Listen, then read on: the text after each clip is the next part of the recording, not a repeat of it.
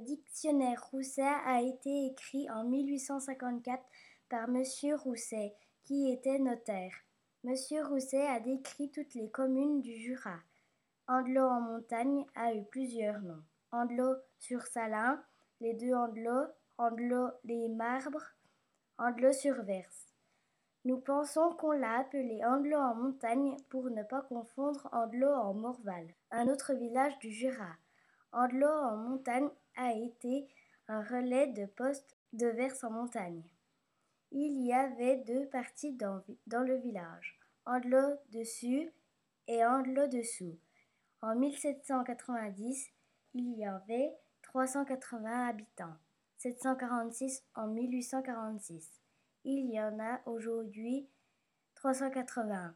En 1823, sur 1248 hectares, 184 propriétaires.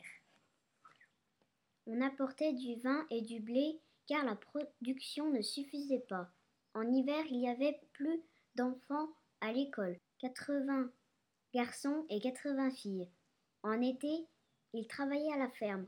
Il y avait un prix communal rue de la Sourde la maison communale, c'est la mairie. Elle a été construite en 1836. Elle a coûté 10 000 francs. En 1854, il y avait des carrières de pierre bleue à bâtir de la chaux à la terre à la ferme de la Vios. Il y avait des mines de fer. Il existait autrefois des tamis.